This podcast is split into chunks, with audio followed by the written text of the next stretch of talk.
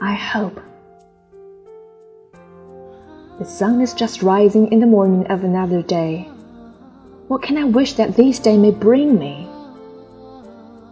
Nothing that shall make the world or others poorer, nothing at the expense of other men, but just those few things which, in their coming, do not stop me, but touch me rather as they pass and gather strength.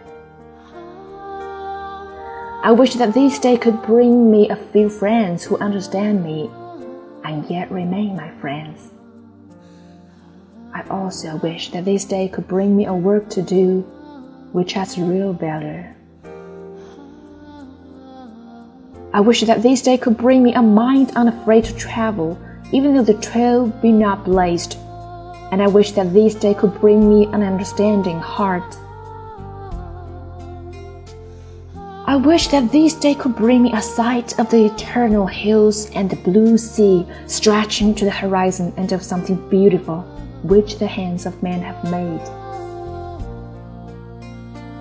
I wish that this day could bring me a sense of humor and the power to laugh, a little later with nothing to do.